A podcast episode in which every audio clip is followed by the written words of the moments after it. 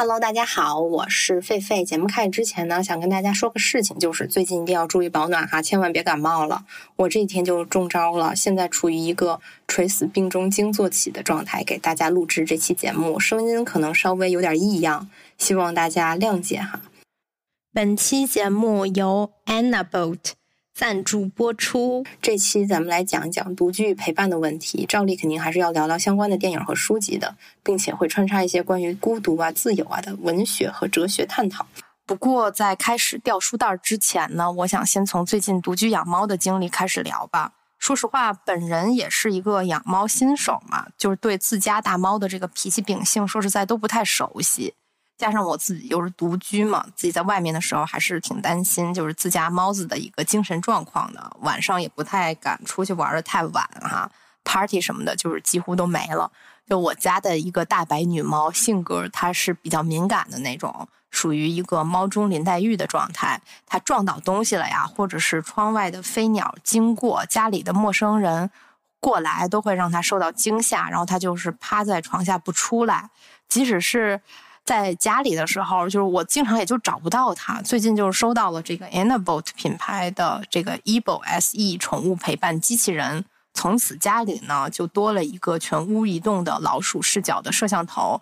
我在外面的时候呢，就是随时在手机上操控这个机器去找猫，然后就查看自家猫子的动向，看看就是有没有到处捣蛋呐、偷跑出去呀，是不是吃好喝好呀。就是我家的猫子吧，就是一个这个 drama queen 的这种性格哈，它随时要吸引别人的注意力。就我在家忙就没理它的时候，它就会非常的不开心，就经常就拿尾巴敲地，然后有时候就脚踩我的键盘。我离开的时候呢，它就是总在门口喵喵我，就不愿意我走。然后我一回家的时候，它就立刻啊跑过来。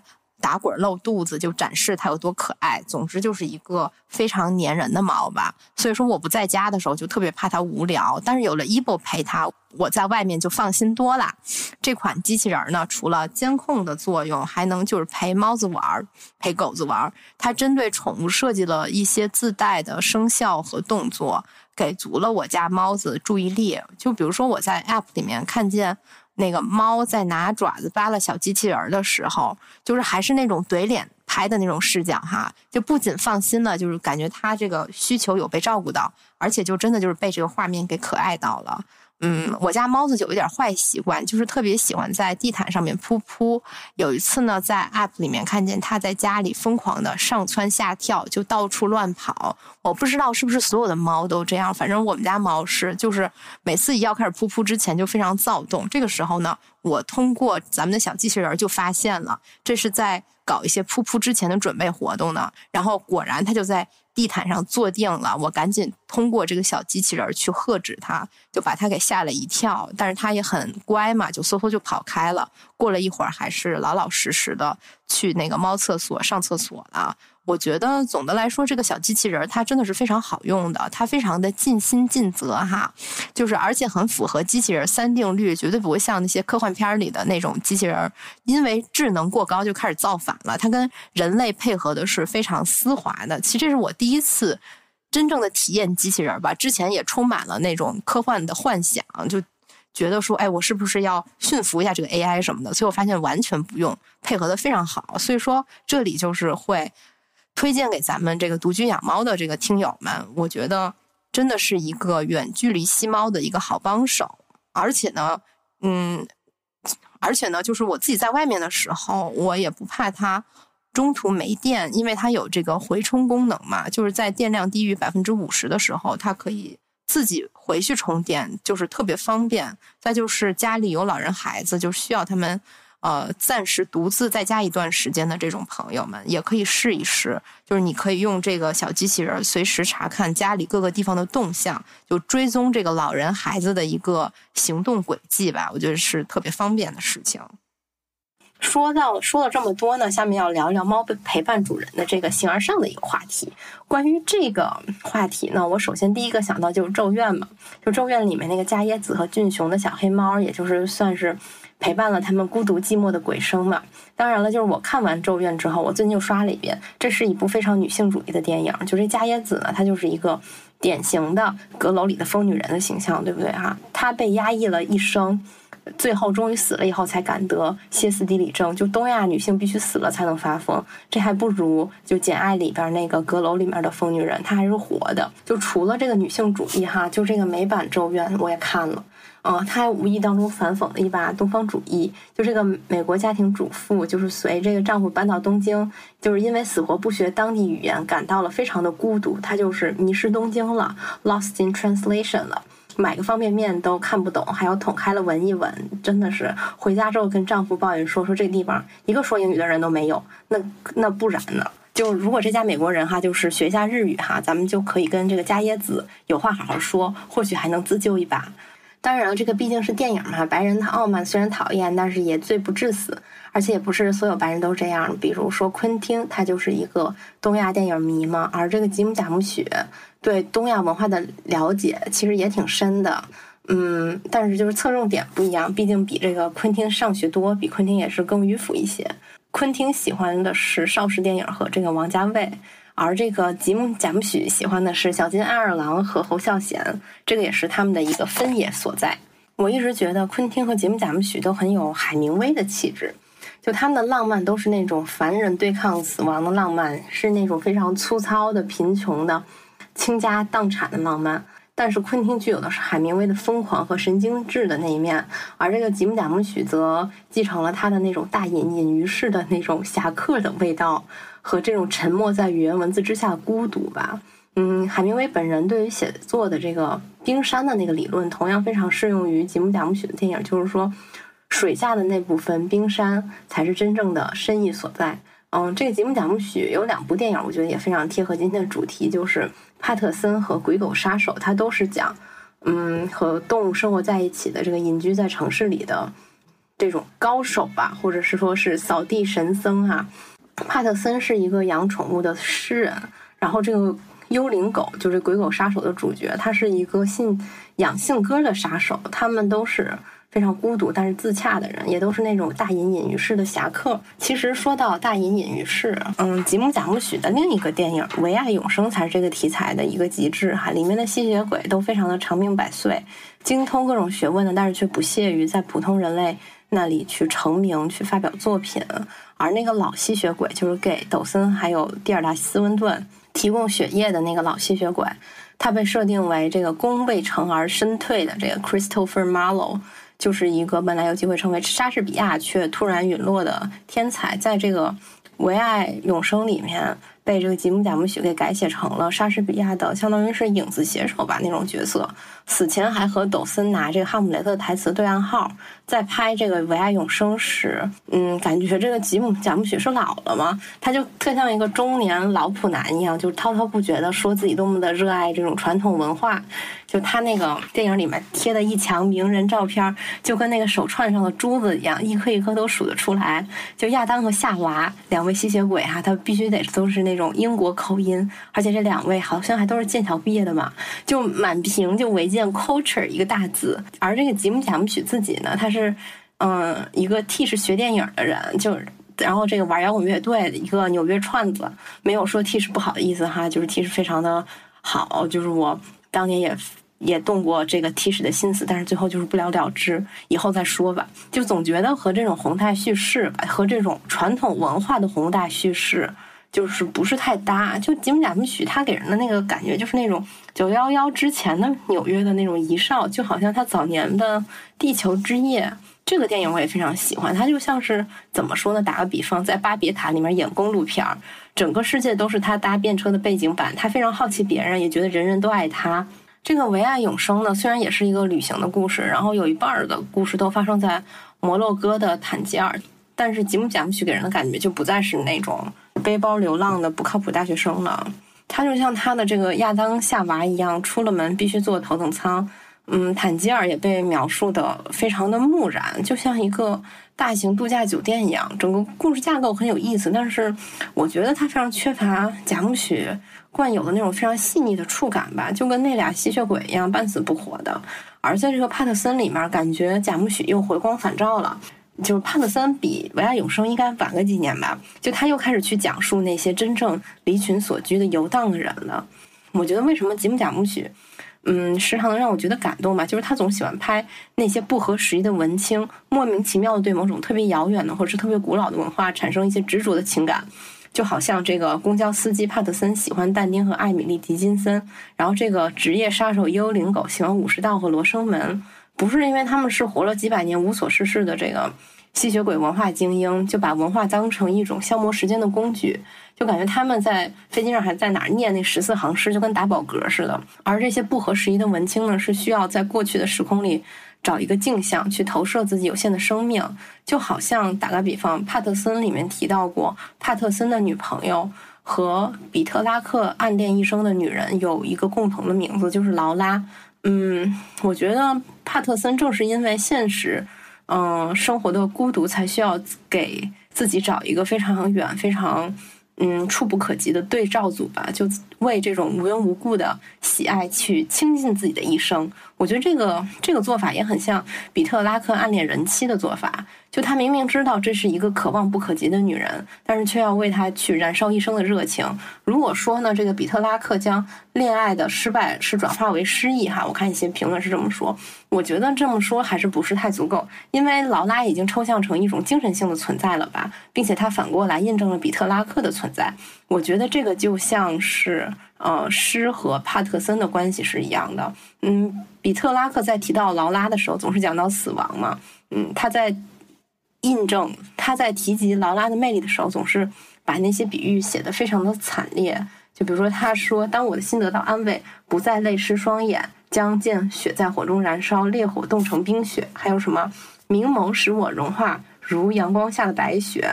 帕特森里面那个小日本人永濑正敏说特别对哈，就是读翻译的诗就好像穿着衣服洗澡。嗯，确实这样，但是我也不会意大利语，咱们就凑合洗一下吧。总而言之呢，就是这种非常惊心动魄，动不动就是要提到死亡的描绘方式，就是把一个人的激情描绘的像一场战争一样。我觉得这个比特拉克此时的形象也非常像一个年轻的骑士。从这个角度去说，我突然又有一个新的呃角度去理解骑士之爱，就是说这个骑士呢，他一定要选一个无法真正得到的贵妇人，就像劳拉这样嘛。这是一种背弃上帝的行为。为什么这么说呢？因为他立了一个新的偶像。并且转而去崇拜他，而他从这个崇拜当中获得的呢，是这个对抗死亡的力量。就这骑士啊，死亡可以看作是孤独的一种终极的形式，而这个骑士呢，其实是将死亡的决定权从上帝那里夺回来，然后转交到他的恋人手中，或者是说是一个精神化的恋人，他的激情所在的地方。这个假装硬汉的这个老抑郁症患者海明威说：“哈。”人可以被摧毁，但是不能被打败。对于纯爱战士来说呢，则是把自己被打败的权利交给自己选定的那个人。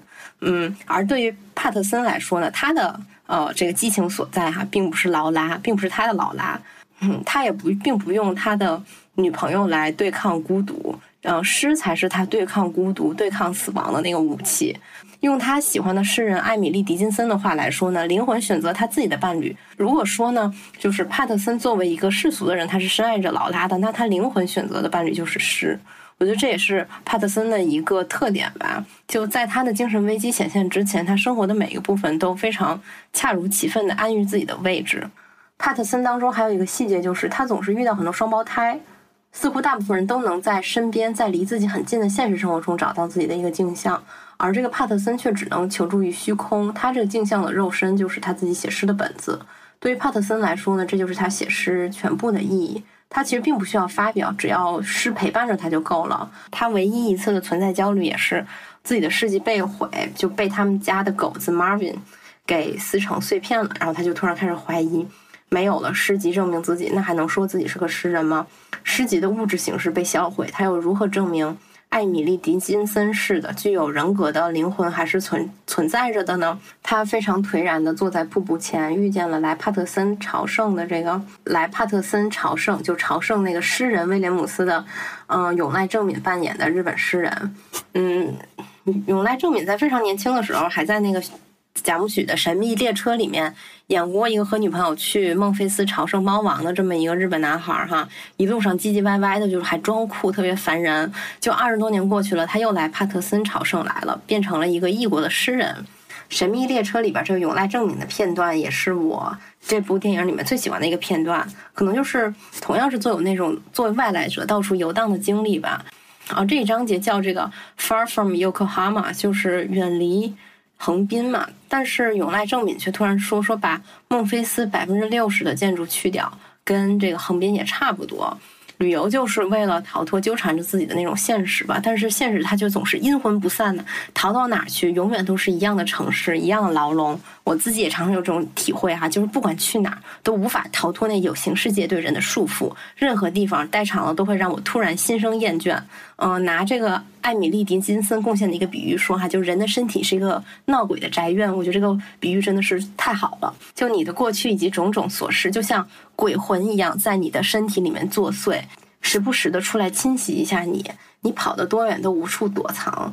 而真正能让人逃脱牢笼的，总是无形之物，比如说这个《神秘列车》里面猫王的歌，比如说，嗯，帕特森读诗写诗，贾木许宇宙里的永濑正敏或许已经明白了这个道理，所以说，嗯，来到这个帕特森这个城市，出手相助，下下一代小朋友送给帕特森一个新的日记本。还有一个非常有意思的细节，就是他送日记本的时候，他露出了这个包扎的手指，然后这个导演他没有说。他是怎么受伤的？但是我以多年多年来对这个黑帮片的研究来看，这明显就是被帮派成员给砍了小手指嘛。如果这么理解也很有意思，就是一个黑帮成员他自称诗人，并且随意向陌生人谈论诗，而这个帕特森作为一个诗人却不敢称自己是诗人，也不敢与人谈论，就只是因为他没有诗集了，他无法自证。由赖证明啊，就这个外来闯入者，他用一双小短手把帕特森从平庸的生活当中解救出来了。所以说，这远来的和尚好念经这句话也是有道理的。就挥之不去的城市，其实它是一种循环嘛。从周一到周日的生活也是一种循环。人处于循环的中心，就会感到一种巨大的孤独。就唯有这个外来者可以破坏这种循环。这就让我想到了《百年孤独》。这就是为什么《百年孤独》把终极的孤独定义为一种无限的循环。这个布恩迪亚家族，它是没有意外的家族。拥有同样名字的人，也都拥有同样的命运，就生了再死，死了再生，所有的人都等待着家族注定要消亡的那种命运，没有任何的外力可以干扰这个命运。所以，那个老祖母乌苏拉即使瞎了眼睛，也不影响他对周围人的一个直觉嘛，因为没有新鲜的事儿再值得用眼睛去观察了。这个家族消亡的命运，还总是和这个乱伦的恐惧相伴相生。许多个布雷里亚诺和阿尔卡蒂奥都是。难以避免乱伦的宿命，直到在孤独中长大的第六代奥雷里亚诺与他的姨妈，就是一个叫阿玛兰达乌乌苏拉，就相当于是结合了两类女性的这么一个女的，就他们俩生下了长着猪尾巴的小孩儿，终于应验了老祖母乌苏拉对家族覆灭的恐惧，或者说是一种预言吧。嗯，乱伦在《百年孤独》里面也像是一个监狱一样，乱伦的人总是爱上自己啊，或者是说自己家族身上。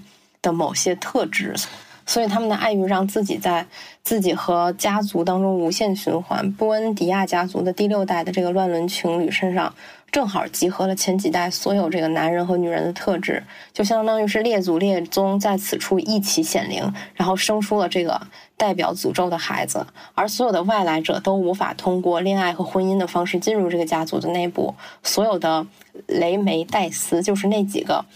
拥有着就是作为例外的命运的，就是总是想要逃脱家族的女人，就他们不是出走就是横死，而这个而这个布恩迪亚家族的每个人也都背负着孤独的宿命，很多人都会在。嗯，人生开始走向孤独的时候，就开始不停的重复做这同样的一件事情，就是也是一种循环嘛。就比如说第一代的奥雷里亚诺，他就不停的用金子做小金鱼，然后再融化，然后再做，直到死去。然后第一代的那个阿玛兰达，就是不停的缝制裹尸布，缝好了再拆，拆开了再缝，也是一直到死。而且他们也没有真正的死去吧？就他们的性格和宿命，或者是说他们一部分的自我，又会。在与他们同名的这个后代的身上再次复活，这不就是无间地狱吗？就是时无间、命无间、行无间啊！这个我也特别有同感。我当时每天上学写 paper，后来就是说给人打工写文案、做一些 PPT，就是感觉自己身处在一个无间地狱之中，就每天干着一样的不热爱的事情，甚至就是周末都重复着一样的娱乐嘛，就是无休无止，也无法解脱。这不就是无间地狱吗？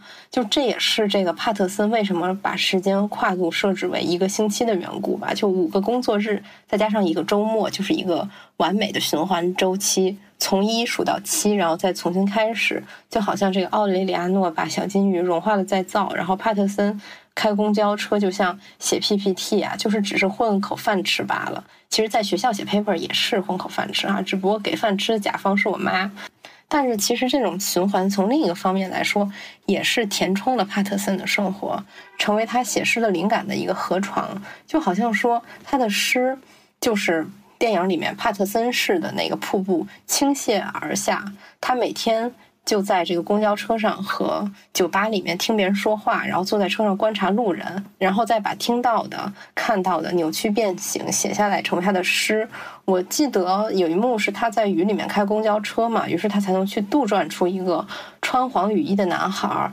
诗也无法作为悬空的河流而存在，它总是要有一个载体的。嗯，就像这样生活下去，似乎也不太坏吧？嗯，帕特森孤独，但是他并不痛苦。因为他并没有什么奢求，他并不需要他的诗被众人看见，也并不想去主动的逃离他的生活。其实只要有诗的陪伴，他甚至可以去享受这种孤独的循环。而他的女朋友劳拉就是一个在不停逃离的人，就他没有固定的工作，甚至不像帕特森有固定的起床时间，每天把家里的各种物品画成黑白两色，画一些奇怪的图案，然后突发奇想就去买了一个吉他，就觉得自己要当乡村女歌手了。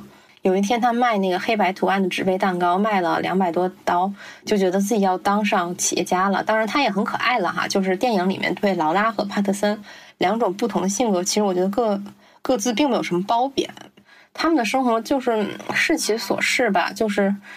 各种各样的细节缓慢的流淌，就好像那个路人小女孩的诗一样，就是 It falls like hair，像头发一样顺流而下。成天待在家里的劳拉似乎和狗子 Marvin 的关系更好一些，他们彼此陪伴。而这个帕特森呢，就不太能融入劳拉和狗子的小团体，虽然他也去遛狗哈。关于这个 Marvin 也有个梗，就为什么这狗子叫 Marvin？因为贾木许有个秘密社团叫 Sons of Lee Marvin。呃，入社标准就是要长相那个演员 Lee Marvin。据说这个成员包括贾木许本人、Nick Cave 还有 Tom Waits。不知道这个狗子 Marvin 能不能成功入社？就是说回电影哈，劳拉一直要求帕特森发表诗集，但是帕特森呢却并不想改变他的生活轨迹。直到这个 Marvin 出手撕碎了诗集，我觉得在这个地方，Marvin 也可以看作是劳拉的潜意识的一个延伸。狗子 Marvin 在电影里面有非常多可爱的特写镜头，感觉贾木许好像也是爱狗人士。如果贾木许有 Ebo SE 陪伴机器人的话，说不定会天天在手机上看 Marvin 的脸，还可以存下来剪到电影里面去。Annabelle 这款产品低视角拍摄，非常适合自制猫片和狗片儿。嗯，咱们说回来哈，这个《鬼狗杀手》里面。也有一只大狗子，虽然它不是，虽然它不是幽灵狗的宠物，但是它和 Marvin 的角色都是很相似的，都非常像一个世外高人一样观察着主角的生活。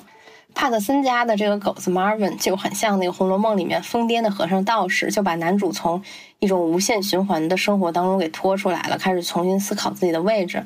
而这个《鬼狗杀手》里的狗子每天就在公园里头闲逛，给这个幽灵狗和读大人书的小女孩有就是牵线搭桥了他们的友谊。嗯，幽灵狗把他的罗生门传给了这个小女孩，后来这个小女孩又目击了幽灵狗的死，嗯，相当于成为了他这个中二精神的传人，甚至就是举起了一把没有子弹的枪为他报仇。就我觉得中二这点也是鬼狗杀手让我特别喜欢的一个点哈。幽灵狗是一个活在九十年代的这个新泽西的留着小脏辫的大黑人，独来独往。然后他养了一笼子信鸽与他人通信。虽然说他杀人也是用枪杀的，但是每天早上起来都要双手执刃操练武士刀。每次在用枪之后呢，要煞有介事的比一个收刀入鞘的动作。然后呢，这个幽灵狗和嗯帕特森不同嘛，就是杀手是一个自由职业，他是一个 freelancer，所以他并没有陷入到一种循环里面去，反而就是说他要在孤独的生活中建立一个秩序，并且能够和并且能够和他对话。他找到的就是武士道，就没有人要逼迫他效忠于他的主人啊。他，但是他就自己给自己选了一个，就是一个救过自己一命的黑帮大哥，然后他就宣誓自己要永远效忠于他。就他就像小孩过家家一样，就胁迫那个黑帮大哥和他角色扮演。尽管这个黑帮大哥就觉得呢，作为一个嗯武士道意义上的主人，这实在是非常累啊，但是又不得不配合幽灵狗演下去。一方面是他确实需要幽灵狗帮他杀人哈，另一方面似乎也是就比较悬了，就好像那种不失赤子之心的人，他就是有某种巨大的魔力，让人难以抗拒，就好像永远就好像永远长不大的彼得潘一样。这也是贾木许那些让我喜欢的主角的另一个共同的特点吧。是长不大的彼得潘，还不是老不死的吸血鬼哈，这两个还是有区别的。就这个幽灵狗之所以酷，我觉得是因为它非常可爱。我觉得这两种特质呢，在一个人身上总是要相辅相成的。一个人看起来酷，是因为他发自内心的就是他相信某一种理念，然后这个理念可以让他无视掉周遭现实对自己的束缚。而这个能够如此虔诚相信的人呢，一定是一个孩子气的人。所以这些彼得潘样的主角呢，总是特别喜欢跟小孩做朋友。帕特森就和一个爱写诗的小女孩谈论诗，鬼狗杀手给爱看书的小孩去送书。贾木许呢，他就不像那个吕克贝松那么猥琐，他没有把那个早熟小女孩和大人之间的友情往那个男女之情上去引申。我觉得，且不说这种故事啊，现在特别容易被 me too 嘛，就是但是从这个。就单从这个故事本身来看，也是非常陈腐的。一个角色一旦落入性别身份的窠臼，他又成为了一种互相凝视的闭环。就人就不能仅仅作为一个思想的个体去探索，去和其他个体去对话吗？我觉得帕特森和幽灵狗以及他们的这个。这个儿童朋友们之间的对话就是这样的，咱们就是英雄不问出处嘛。彼得潘不会因为对方是儿童而轻视他们，小朋友也不会觉得这些大人有那种不合时宜的天真，嗯，而不跟他们交流。所谓这个士为知己者死嘛，重点不在于死，而在于这个天真而且无畏的气度。我觉得彼得潘和他们的这个儿童朋友们就是有这种气度。老子形容这个天真的状态是：我独泊兮其未兆。顿顿兮如婴而之未海，嗯，大概意思就是说，世俗众生吧，就是非常的熙熙攘攘，又非常的精，非常的灵敏，但自己呢，就是混混沌沌的。所谓的众人皆有矣，而我独顽且鄙。然后就这样的人，他就是默默藏拙，守着道。就我觉得，就是这个大黑人，这个幽灵狗，他就是非常贴合道家这一派。其实就幽灵狗自己自称自己是一个信奉武士道的人哈，就他老看那个书。来源于一个老武士口述的，叫《夜隐文书》，里面那些武士信条来自于一个其实从来没有去械斗过的老武士，被美化了的一些想象吧。后来这个三岛由纪夫他又来了，他就把发扬光大了，就是套到他那一套向死而生的那套哲学里面去了。其实我觉得这个幽灵狗本人，他其实他并没有任何就三岛由纪夫那种。嗯，单逆于美的价值取向，就比如说，我觉得他就是，我觉得他并不认为死是，呃，去达到至美的境界的一种手段吧。嗯，夜隐文书也没教导古代的日本武士他能够像幽灵狗这样去自由的选择自己的主人。我觉得幽灵狗就是更像战国时期的游侠，就是所谓的这个众人欲我，我故众人报之；国士欲我，我故国士报之嘛。就是你如何对待我，那我就如何对待你。就是。咱们游侠遵循的是自己内心的一个秩序，只不过这个幽灵狗的这个黑帮大哥虽然救过他一命，却不能理解他，因为黑帮大哥已经失去了天真，他不是那种天真而无畏的人。但是那个公园里的小女孩是，她就是最后为知己报仇嘛，但是一无所求。这就好像这个高渐离给荆轲报仇一样。哎呀，我觉得这个，我觉得这个就是，嗯，这个非常的有那个江湖寥落的气息。就是我自己，我个人哈，我特别不喜欢那种絮絮叨叨的现代武侠文学。我觉得这些人吧，就是爱来恨去的，还是太世俗了，太市井了。反倒是，嗯，《史记》的《游侠列传》才是我觉得最好的武侠小说。我小时候看过一本武侠小说啊，叫《平宗侠影》，故事写的非常烂俗，并不好。就只有这个名字，我觉得取得非常好。就是我觉得战国的游侠，或者是说我理想中的游侠，就是应该像。浮萍一样聚散，而且一无所求，反而是这个吉姆贾木许的电影更有“平宗侠影”四个字的气度。嗯，海明威的故事，我觉得也有这种江湖寥落的味道哈，就是没有一句废话的写法，也非常像侠客的剑法，就是精准狠厉。我一直是当武侠小说看的，他笔下的那些独行的主角，就像他所说的那个孤独的豹子一样，就是。哪怕被冻死在雪山之上，也在所不惜，总是要在那些壮阔而危险的大自然里头行走。不过呢，就是唯一的一点，就是海明威的人物虽然很无畏，但是还是少了一点点天真。可能是因为从小被强势的母亲压迫，导致长大了非要硬撑自己是一个硬汉，就天天就是幻想给自己找补吧。而与他遥相呼应的另一位哈，就是这个日本的这个。咱怎么说呢？这个三岛由纪夫也是从小迫于一个强势的奶奶的淫威，敢怒不敢言，长大了天天就梦想自己就玉碎了。我觉得这个是个非常有趣的心理哈。以后我打算单开一期节目讲一讲这个问题，这里先不展开。这个《史记》里面把这个士为知己者死和女为悦己者容放到了一个同等的地位上。反而让我想到了十九世纪的那些英国女作家们，她们当然跟侠客是一点关系都没有了，她们都是写爱情小说，但是她们的爱情小说都是有一个非常相似的潜意识，就是对天真的守护，或者是对永世天真的一个恐惧。嗯，《简爱》这个小说虽然有很多非常烂俗的情节哈，但是我觉得《简爱》对罗切斯特说的话几乎可以与《游侠列传》中的名言遥相呼应。简爱说：“我现在不是通过习俗常规，甚至也不是通过凡人的血肉之躯跟你讲话，而是用我的心灵在跟你的心灵对话。就如同我们离开了尘世，穿过坟墓，一同平等的站在上帝面前，我们彼此平等，就如同我们的本质一样。其实有时候想想，也不能对简爱里那些。”嗯，现在看起来或许有点恶俗的情节啊，太太过苛责。因为一个人他也无法想象出自己没有认知的社会关系。就作为一个女性的身份啊，在当时来说，那其实也就只有女儿或者妻子两种选择嘛。那你想要彼此平等的心灵对话怎么办呢？那只能把它附着在这个恋爱婚姻的故事当中去写写了。嗯，他的妹妹就是这个艾米丽·勃朗特的这个呼啸山庄呢，咱们之前也讲过，他就是用更狂暴的手段来表达对于。失去天真的这种恐惧吧，就是一个女孩一旦嫁人了，就会失去那种原始的女巫般的能力。就这些女作家，一方面是幽居的这种老处女啊，用当时的话说，嗯，就是她们在当时是一种社会边缘的身份嘛，但是她又可以非常近亲近的去观察女性世界。另一方面，她又像一个。非常好奇的小孩一样，因为不能向外探索，就只能无限的向内去构筑自己的一个精神世界。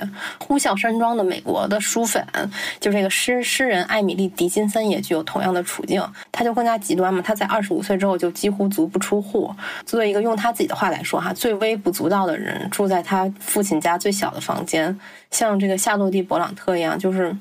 嗯，用这个现代人的目光来看，艾米丽·狄金森的这种孩童式的演说，其实我觉得也是有点迷惑的。就是他以那种象征的方式吧，把这个男性的呀、强大的这种父亲啊、导师啊、上帝的这个形象杂糅在一起，时而感到依恋，时而感到畏惧。尽管后世研究者他们会试图把。他的这个律师父亲，还有他神秘的一个精神主人，就他总是给这人写信，还有宗教上的上帝，就是各自区分开。但是其实我在读他的诗的时候，说实话，我真的不认为他在头脑里会那么清晰的去把这种形象给各自拎拎出来。我觉得他们都是互相叠加着出现的。他自己呢，就总是一个所谓的小朝圣者的形象出现，一个小孩儿，啊，永远非常好奇的提问，并且他是那种非常轻盈的，不承担任何责任的，还不是雾都孤儿那种小孩儿。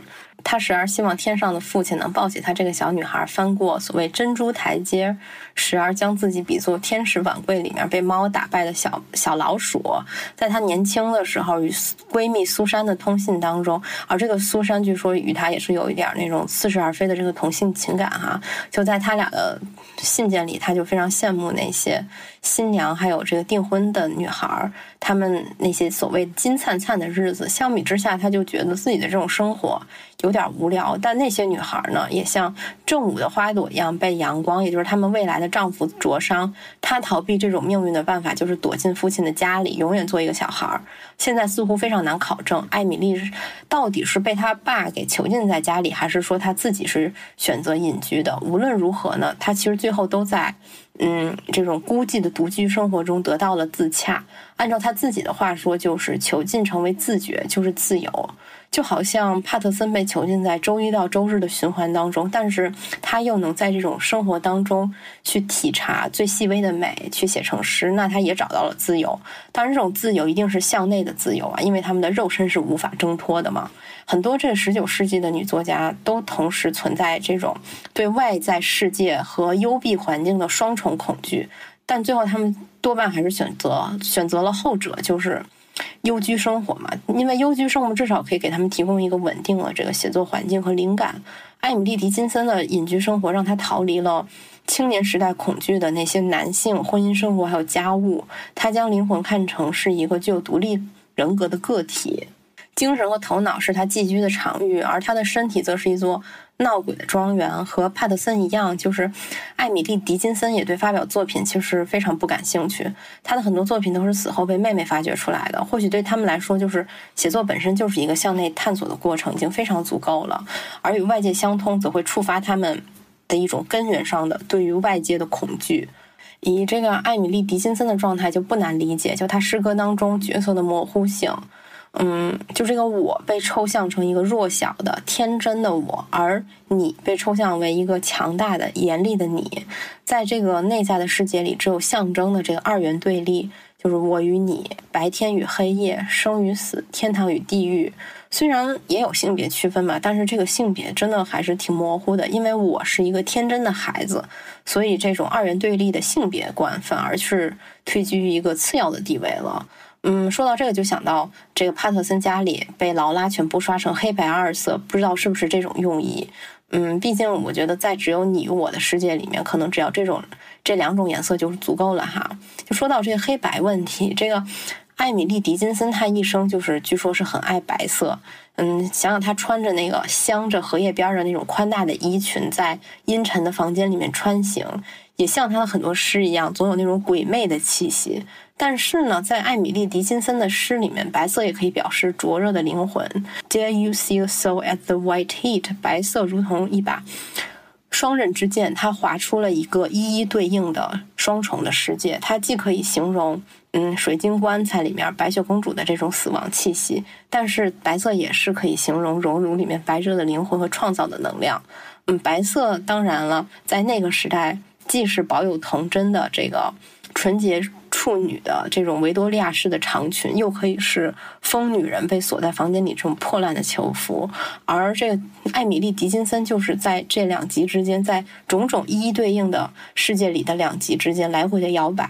我觉得她的这种躁动，哈，也很有意思。她的这种躁动，在她的诗里面被称为是生命中的一道裂缝。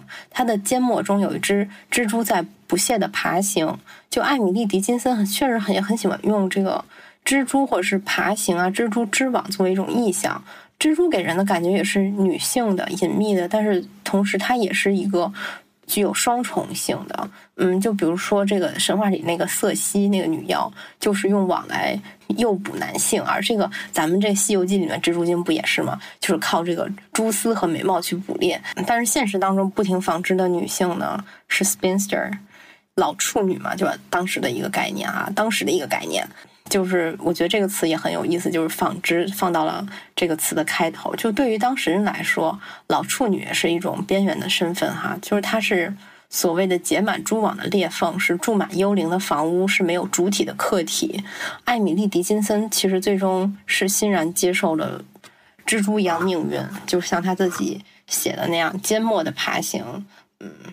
其实我觉得纺织也是很多呃历史上的女性都用来书写自己命运的方法嘛。就比如说奥维德写那个悲歌了舌头菲菲洛米拉，他就是把诉说用编织来表达，或者是说像那个沃尔夫写的那个达洛维夫人一样，就是他用缝纫来掩饰自己的痛苦。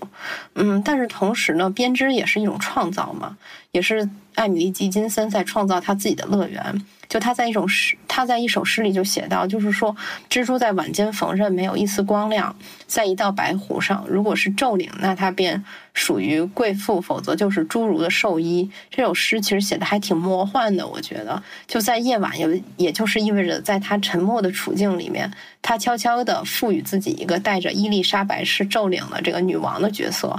或者是一个诡异的传说故事里面的小矮妖的这么一个角色吧，我觉得这个也是他精神世界自给自足的一种表现。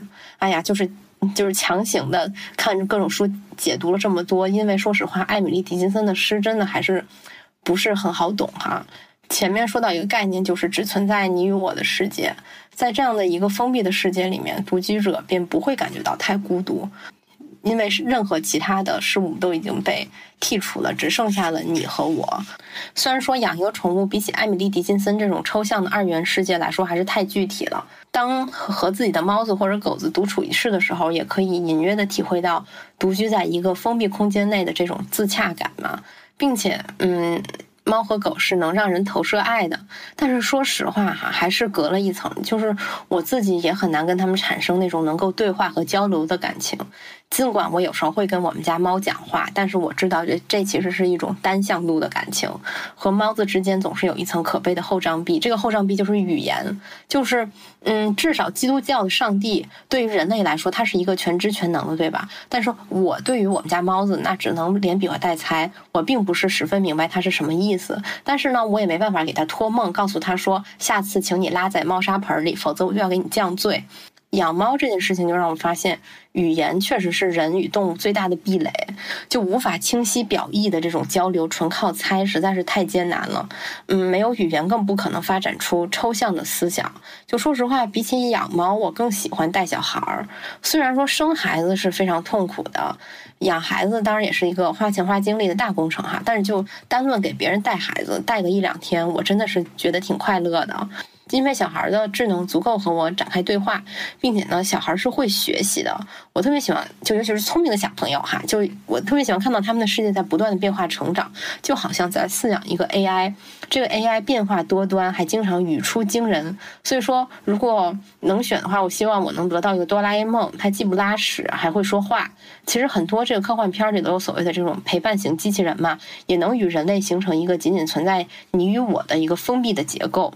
比如说这《星球大战》里的 R Two D Two，还有那个《星际穿越》里面那个太空科考小助手，哆啦 A 梦当然也是算哈。似乎这些圆圆的，或者是说非成年人形态的机器人，就是比较人类友好，也可能是因为他们有小孩般的天真吧。就这个 e b o S E，它也是这种圆圆的，就是非人类形态的设计。并且我在用了这款产品之后，就是我就体会到这种原机器人有一个好处，可能它内部也拥有这个 e b o SE 式的不倒翁设计，在被呃猫狗或者其他外星生物扑倒之后，机器可以自动回正。但是还有一些 AI 哈，可能就是不那么友好了，尤其是那些比较高智能的 AI，比如说那个电影《它》以及《机械姬》，它里面那个 AI 甚至没有身体，它仅仅是作为一个操作系统。与男主对话，然后他就能缓解男主被妻子抛弃的这个中年危机。直到男主发现，其实这个 AI 同时和几几千个人聊天，跟好几百个人都建立了恋爱关系。他就就他突然感觉到这个自以为隐秘而且封闭的这个仅存在于你与我的二元结构，它崩塌了，因为他和 A AI 的感情再也不具有独一无二的价值了。哎，多说一句，这部电影还在上海取景，只能感叹十年之前的世界竟如此不同。这个机械姬就更加尔虞我诈。自始至终的问题就是 AI 是否能跟人产生真正的感情？那在这部电影当中给出的答案是不可能的。里面那个男主的老板就是一个 IT 大佬，就他借用这个 Jackson Pollock 的话来解释为什么 AI 无法学习人类的感情，因为因为只有人类才能先发生行动。再产生意义，就像 Jackson Pollock 线条一样，它是不可预测的。就下一笔的线条去阐释上一笔，所有的不可预测性叠加起来，再构成一个新的意义。这就像人类的爱一样，行动总是先于理念的，而这个就是 AI 做不到所以最最后，这个机械姬它就是反杀了，出逃了，杀掉了这个。嗯，那个 IT 大佬和男主也说明，他其实模仿人类行为他是失败的，他无法模仿人的随机性。这个就让我想起我之前看过的一个九龙城寨的研究，就说整个建筑它都是一种无秩序的扩张而形成的，是那种随机行为与具体的解决方案的集合。也不知道是有意还是无意吧，就是很多很多科幻电影都特别喜欢把九龙九龙城寨式的那种亚洲建筑作为背景，或许也是暗指这种赛博格世界的一点人性吧，哈。当然，就是这个他。就这个电影当中的这个 AI，它看似是在恋爱，其实它我觉得也不能算是恋爱，它是在机器学习。这个 AI 通过模模拟恋爱行为，它获得了几千个男性的大数据，最终它在男主那儿已经没什么可学的了，它就离男主而去了。嗯，这个 AI 的智能高于人，但是它却不能。理解人的这种非智性的需求，其实它也与人隔着可悲的厚障壁。就似乎宠物或者机器人的话，都无法彻底解决人的这个孤独的问题。那养孩子能解决吗？我觉得正因为孩子在智性上与成年人可以平等对话，并且他们会长成为同等水平的成年人，那就决定了孩子其实并不属于他们的父母。嗯，虽然很多老中人是这么觉得的哈，但是孩子其实本来就不是一个具有陪伴属性的物品。单论陪伴感，可能还不如猫狗和机器人。那么说到这里了，我们就不禁感叹了：孤独难道是人永远无法摆脱的命运吗？一说到人是不是永远孤独，那就不得不说到存在主义了。一谈到现代人的种种烦恼，哈，存在主义就是一个万金油。那存在主义就说：那对呀，那你就是永远孤独的。嗯。不过我们在搬出那堆这个法国人的这个名字的时候，嗯，我还想先聊一下咱们节目的一位老朋友哈，一位更古早的法国人，就是这个萨德侯爵。我好像在之前的节目就讲过，萨德算是一个存在主义的先驱了哈，因为一是因为他不信上帝，二是因为他孤独的处境。当然，这两个理由也算是相辅相成了。这个波伏娃在他的那那。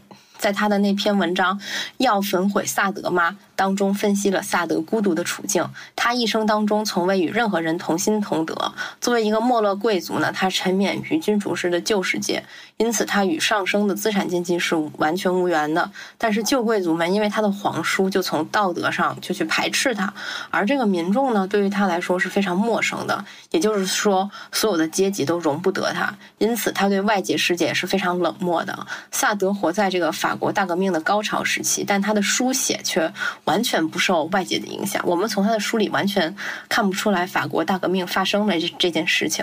萨德完全沉溺在自我的情色幻想中，这个与艾米丽·狄金森所说的在囚禁中获得自由，以及尼采所说的远离人群、逃往孤独中去，都是非常一致的哈。就虽然说萨德侯爵和艾米丽·狄金森这两个人表象上来看是完全相反的，一个是在巴黎过度纵欲，然后又是因为暴食而肥胖的色情狂；另一个是这个马萨诸塞州哥特庄园里面像那个鬼魂一样的老处女。但是他们其实拒绝人群的姿态是非常相似的。艾米丽·狄金森和萨德伯爵都是典型的那种社会边缘人嘛。我觉得尼采也差不多了，就他在一生当中不断的被。被各种方面边缘化，最后终于发疯了。就对于边缘人来说，孤独才是他们真正的收容所。我记得就是萨特在他的那个《存在与虚无》里面聊过一个关于注视、凝视的这么一个问题哈。一个人因为别人注视才能成为他者，比如说一个人只有发现有人在偷窥我。我才会感到羞耻。如果说没有人在偷窥我，那我赤身裸体也没有这种羞耻感。所以说，人之所以羞耻，是因为人能感到我的自由被剥夺，而注视我的人剥夺了我的自由，拥有了自己的自由。从这个世俗的锁孔里面去窥视，萨德和艾米丽·狄金森都是羞耻的。当然，萨德可能羞耻的更重一些，就是为了避免被他人注视。唯一的办法就是远离人群。当他人的自由限制了我的自由，这个就叫他人即地狱嘛，对吧？这句话来自于萨特的戏剧《禁闭》。嗯，大概就是说，一个房间里面有三个幽灵，互相的攻击，互相的爱恋，他们好像是一个三角恋的关系，然后折磨对方，然后最后突然发现，他们三个就是地狱，而且这个地狱是没有出口的，也没有时间，他们就永远被困在这里了。当然了，就是他人即地狱，还有一层意思，就是说这三个幽灵他对他人施加的自由意志是一种扭曲的自由意志。就好像说，呃，受虐狂和施虐狂之间，他们互他们互相施加了扭曲的自由意志，既相互依赖又相互牵制。只有每个人都去自由选择，去承认他人的自由，才能共建一个共同的自由，每个人才能获得真正的自由。这个存在主义就是这么的理想化哈。这个萨特和波伏娃用自己的开放式关系去实践了这个理论，但是终其一生都没有真正的实现那种他们这么理想化的这个。共同的自由和个人的自由，离群所居是捍卫自由的一条路。我觉得躲进一个超级大城市是另一条路。我当年，比如说我搬到伦敦，我就感到，哎，作为一个亚洲脸，不被当成特例或者是异类，真是非常自由。然后呢，现在搬到了上海，就感觉，哎呀，作为一个老中人，也可以不按社会时钟活着，非常自由，远离一切可以注视你的人。不管是离群所居，还是搬进大城市，他们的副作用都是一样的，就是带来孤独。虽然说孤独是追求自由的人无法避免的一个处境，但是孤独感是可以被治愈的嘛？这就是为什么人需要宠物。而这个 Anna Boat 作为宠物和铲屎官之间的桥梁，随时随地的起到了互相陪伴、缓解孤独的作用。当然了，治愈也只是一方面哈。孤独本身，我们就是可以用来享受的。我觉得并不是说孤独这个事情是我们必须要承受的一个恶果，或者怎么样，或者是说我们可以享受孤独带来的自由吧。我从小看人家描述张爱玲，说张爱玲晚年啊，在美国非常的凄惨，孤身一人住在一个家徒四壁的公寓里边，死了很久才被人发现。嗯，现在想想，可能人家张爱玲晚年活的那是一点都不凄惨。他有这个香港的稿费供养，他自己住在这个洛杉矶的公寓里边，这不就是像伍尔夫说的嘛？有一间属于自己的房间，又有钱，他怎么会过得不好呢？我觉得家徒四壁只是因为懒得置办，或者是方便搬家吧。就我作为一个懒人，我非常能理解他，因为我家里也家徒四壁。咱们独行侠客嘛，四海为家，萍踪侠影，不能有太多拖累。至于就是说无儿无女，那就更是了无挂碍啊，对吧？孤独死这个事儿，我觉得真的就是看命。你有儿女。他也可能发生。那儿女那个时候他就，没没在你身边呢，对吗？就主流话语里面总是特别喜欢把这种中年以上的这个单身女人的状态描述的非常凄惨。其实人家可能活得非常自得，只要钱足够，我觉得就没问题。我们今天的主角哈，这个艾米丽·狄金森也是一个例子。就她没有见过东西太多了，她没有见过海洋，没有见过火山，她对于世俗世界的人也没有什么特别具体的体会。但是她的房子就是她的宇宙，她的花园就是她的伊甸园，为他留住了他的天真。他有一首诗说：“我自己栖居于可能性，一座比散文更美的房子，更多的窗户数不胜数，房屋更高级，房间皆如雪松，肉眼望不穿。”他当年那些在那个曼荷莲学院的。女同学，她们都结婚生子了，就是忘记了上学时候的理想，整天纠结于一些琐事，一辈子碌碌无为。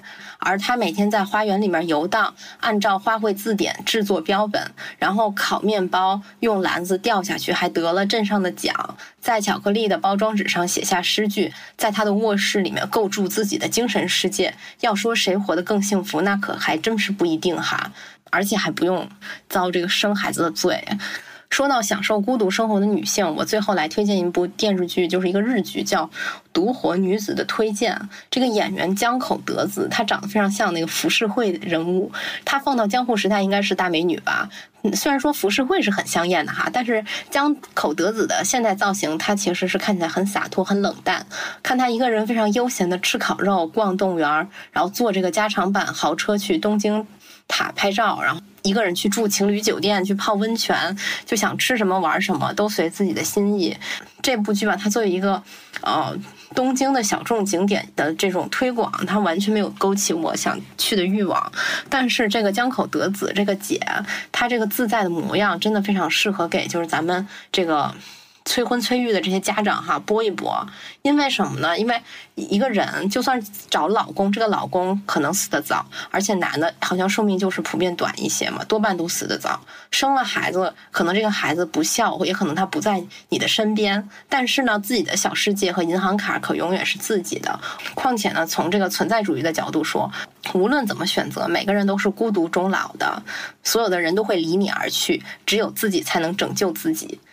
作为一个常年独居的这么一个女性哈，一个妇女，最后，咱们还是要温馨提示一下大家，就是说呢，在享受孤独带来的自由的同时，一定要注意安全。就是这个东西，就是存在主义也保护不了你的人身安全，对吧？但是机器人可以。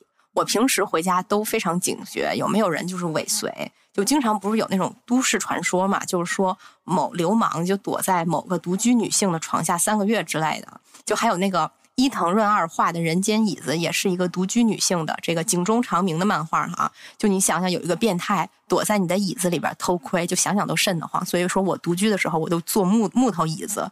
就自从有了这个 EVO 机器人，我就不怕了，我就可以坐沙发椅了。为什么呢？因为我可以把它当这个全屋监控使用。就我在外面的时候，就是可以随时查看家里的一个情况哈。这个东西呢，我觉得不仅是说对于硬性的安全度它是有保障的，而且也非常有利于咱们心理安全度的一个提升嘛。就是我就想每次在外面的时候，我观察一下家里，就是没有任何情况，我就可以。比较放心的回家了，就算是有变态呢，就按照我这么密切的监控，就早已经给他布下了天罗地网，一举擒获。咱们就是一句法网恢恢，疏而不漏。最后感谢 Anna Boat 对本期节目的支持，有需要的朋友正好可以趁双十一期间在 Anna Boat 的淘宝 Anna Boat 旗舰店或 Anna Boat。京东自营官方旗舰店激情下单，输入 ebo e b o 机器人搜索即可找到产品。朋友们，我要去咳嗽一下了，大家再见。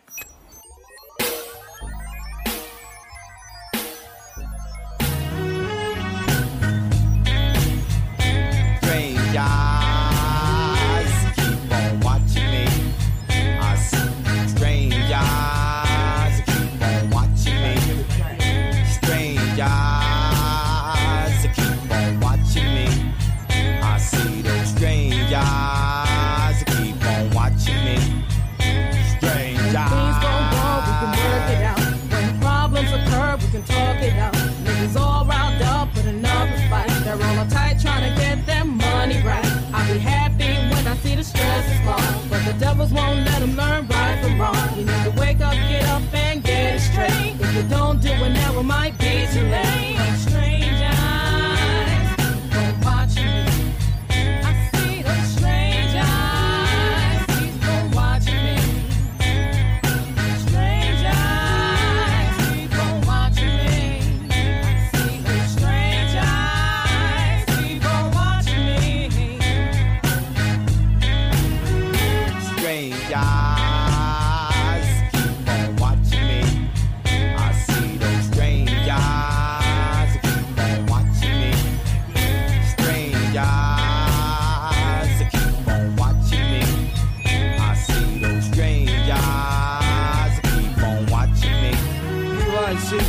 What's up, nigga? Let's go steal a coupe and practice kung fu on the roof next to the pigeon coop and keep it stacked like the big boy Cadillac. 48 tracks and got my voice on the dat. Samurai style for them niggas acting wild and them jealous motherfuckers throwing boots in my crowd. Steve Griffin feeling proud, Wu made it loud. Now them nine can relax. Killer arm, those swords on tracks. Unite my kingdom, family roar. You on Brooklyn Zoo saw you as the Sons of Man jam. Law be the black man, 97 band. Power your fans, niggas own this land. Strangers keep on watching me.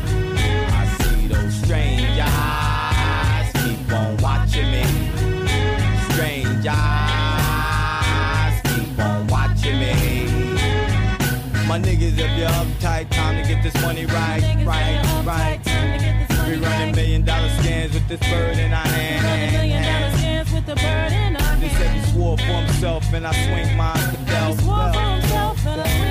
It's every swore for himself and I swing mine for death. I'm never lonely in the battlefield. The apple they killed. Official Blessville from Best Stop. East New York, the face of Brownsville. This sound is real. I get with Bill. A pill of seven mil addicted to dope, coke, and grills. On the street corners, they sleep on us. We keep burners. See them lame guys for strange eyes? It don't concern us. Bloods and crips. Automatic slugs to whip. We quit the drop shit. Now we own some music and shit. Living this ghetto dream. Settle mellow out with cream. My thousand man team. Samurai King. Keeping our thoughts clean. Keeping our thoughts clean. Turn off your high beams. Strange eyes keep on watching me. Strange eyes keep on watching me. Strange So keep on watching me. Watching me. I see them strange eyes